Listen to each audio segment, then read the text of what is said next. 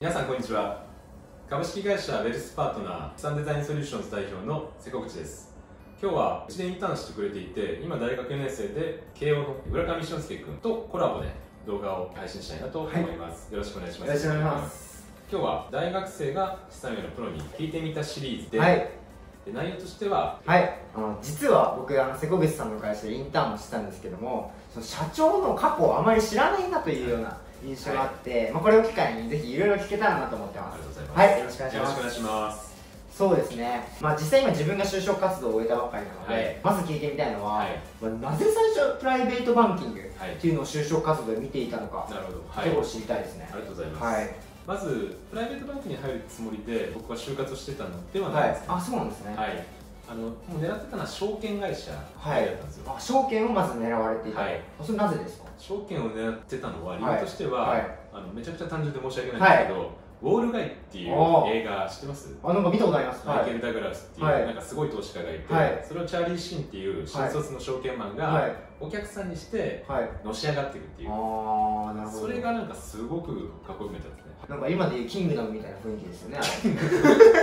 キングダムってごめんなさいあの あの中国のやつですね、はいま あ漫画のあまあ確かにそうですね、はいあの歩兵がはい将軍までなってくみたいな、なんかそういうのにやっぱ憧れられたんですそうかです、はいでもあのキングダムはさ何回も死にそうになっああなるてもう何回も終わりそうになったらすごいんだけど、まあ、証券っはて一瞬なんですね、その、はいマイケル・ダグラスの投資家の人ほどが、はいお客さんになってくれるだけではい人生が変わっていくああなるほど例えば僕が目の前にさ、はいソフトバンクの孫さんがいて、はいすごいこと言っておはい客さんになってくれたら、もう多分人生変わるんですよね、ああなるほど結構一発逆転が可能ってことそうでかすなんか一瞬でこの変わるっていうのがすごくかっこいいなあとあ思ってます、ーそれで証券はい、で証券を選んで,、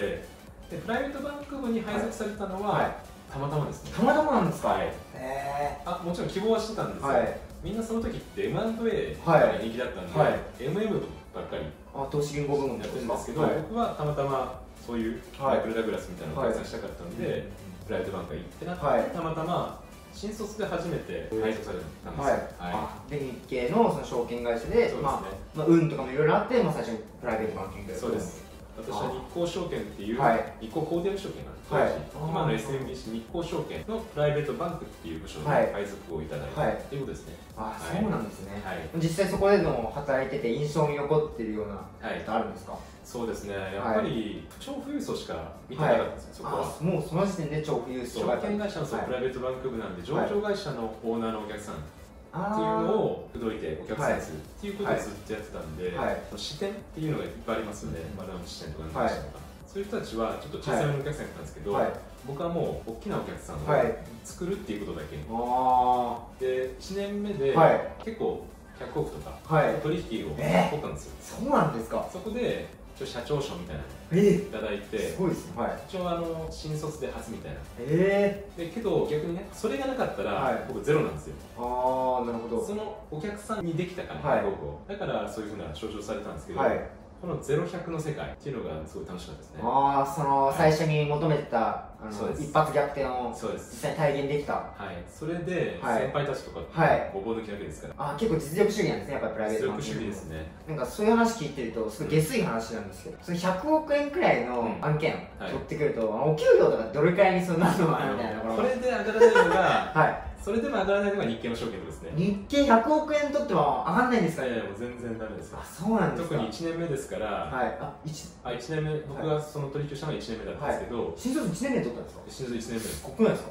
で翌年にボーナスがあるじゃないですか、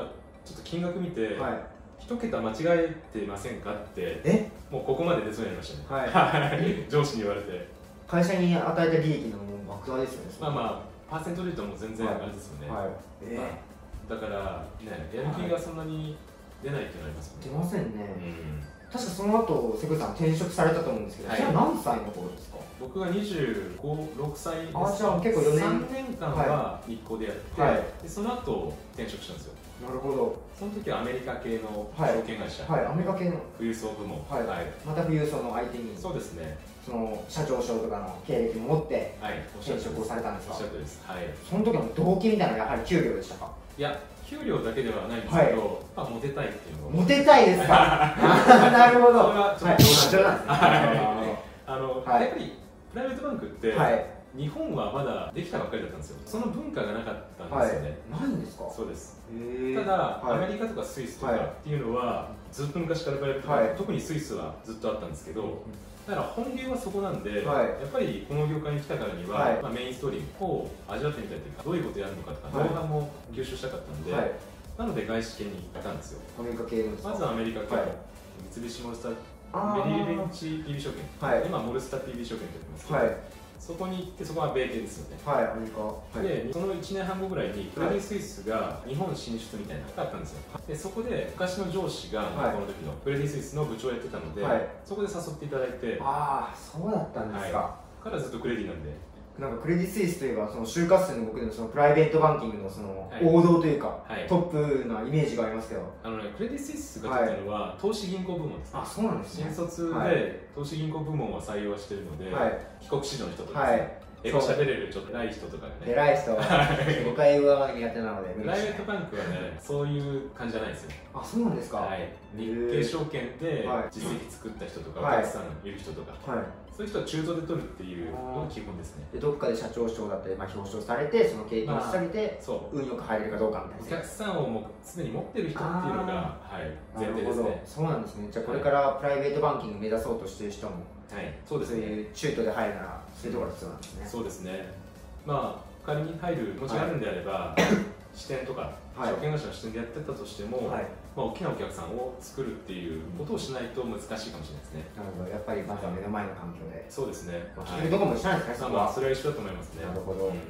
じゃあその、まあ、やはり最初給料だったり、はいモテという話もあったんですけど、はい。まあ、気になるのはクレディ・スイスに入った後どうなったのかって話すごい気になると思うんですあけどありがとうございます。はい、どんな感じだったんですか2009年に入って、はいまあ、立ち上げの時ってそうなんですけど、はいはい最初すごい自由なんですよ、ああ自由なんですね何やってもいいみたいなはい感じで、まあ、昼からお酒飲む時もあ ればまあお客さんもちゃんと営業する時もあれば、は昔からのお客さんもいるんですけど、はいまあ、新しいお客さんも、はおい客さん結構作らせていただいて、はい結構預かり残高でいうと、はい結構な金額400億とかですね400億預からせていただいてでその資産を要していたっていうのが僕の仕事ですねえその頃もままだ37じゃないですか、はいその頃でその400億も預かってるプライベートバンカーって上位何パーセントくらいなんですか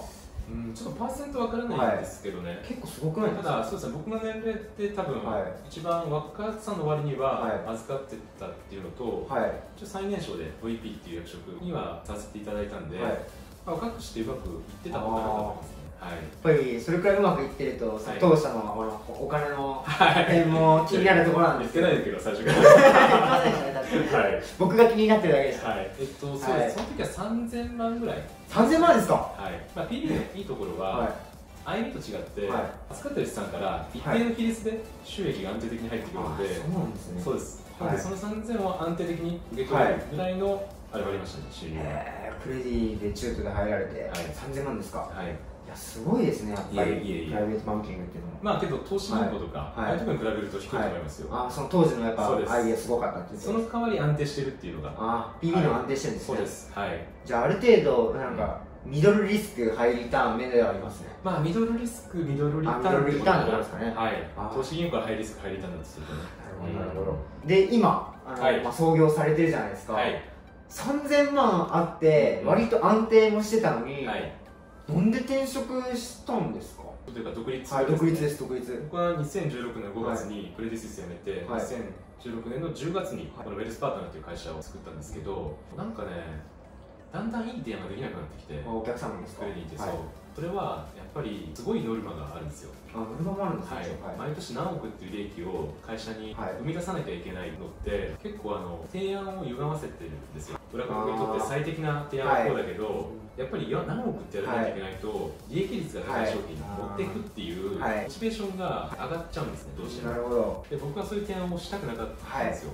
若干そのお客様に最適じゃない提案をしそうてしまう場面があったそれははなんか自分の中でのプライドって、まあ本当に正直最適な配分提案するのは独立しないと無理だなって思ったんですねその企業の会社のしがらみみたいなやっぱりあるんですねどそこうででもすね、まあ、結局ね上場してる会社だから、は株主が発散して株価がついてるわけですよでこの株主って、はいお客さんのこと考えてない、どうでもいいじゃん、はい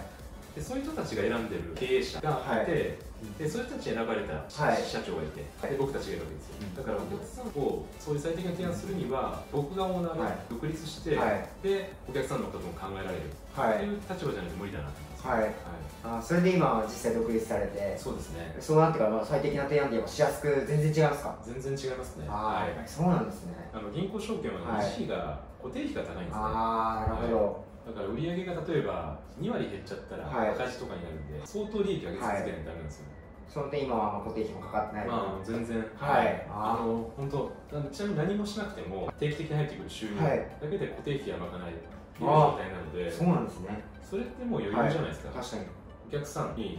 別に利益率が低くても最適な提案をしてもはやいっていけるというか、あじゃあ本当にもうお客様の利益をだけを考えて提案ができる状況に今はやっぱりあるおっしゃるとりですああなんかそうくると僕もプライベートバンキングはいのその独立系の人にも資産運用を頼みたくなりますねそうですねそういうことなんですねはい、でちょっと最後なんですけど、はい今のその独立してるエリスパートナーの今後の展望みたいなところを、はい、はい、お聞かせいただけますかありがとうございます、はい僕は最高の提案をしてるつもりなんですけど、はいただまだそこには至ってないっていうふうに自分の中では思っていて、はいそれはやっぱり時代が変わるごとに、はい新しい投資対象も出てくれば、はいスキームも出てくるんですよ、あ仮想通貨なんて5年前ははいなかったわけだし、あとは税金の税制も毎年変わりますから、はいだから本当にもっと最適な多分がああると思うのでなので、まあ、僕はポートフォリオマニアなんでーボードフォリオマニアその人に100%、は自分のこう嘘もなく快適ですって言えるようになりたいですね会社とししてても自分としても、なはいるほど、うんよりポートフォリオをより最高のものにしていけるためのそうですねあーなので、あれ、売上の目標とか、会社の社員の目標とかないです。はいああそうなんですそのね最適な提案ができる人を質を落とさず、少しずつ増やしていきたいなと思います。はい。あありがとうございましありがとうたございます。ということで、今回は大学生がはい社員のプロに聞いてみた、はい僕のまあキャリアというか、バックグラウンドとなかなか聞く機会なかったですかか。はい。ありがとうございます。この動画が参考になったという方、高評価、チャンネル登録をいただければと思います。どうもありがとうございました。はい、ありがとうございました